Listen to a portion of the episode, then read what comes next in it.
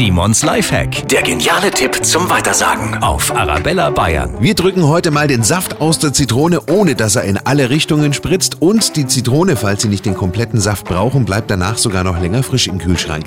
Schneiden Sie sie auf gar keinen Fall auf, sondern nehmen Sie ein spitzes Messer oder noch besser sogar eine Stricknadel und machen Sie am Kopf der Zitrone ein Loch in die Schale. Durch dieses Loch klappt es dann wunderbar, den Zitronensaft in ein Glas Wasser oder auch aufs Schnitzel zu träufeln, ohne dass er in alle möglichen Richtungen spritzt. Und dadurch, dass Sie sie nicht aufgeschnitten haben, bleibt sie sogar im Kühlschrank dann noch etwas länger frisch und trocknet nicht aus. Ein Video zum Lifehack gibt's auf der Arabella Bayern Facebook und Instagram Seite. Simons Lifehack, jede Woche gibt's neun, natürlich auch immer noch mal zum Nachhören auf arabellabayern.de.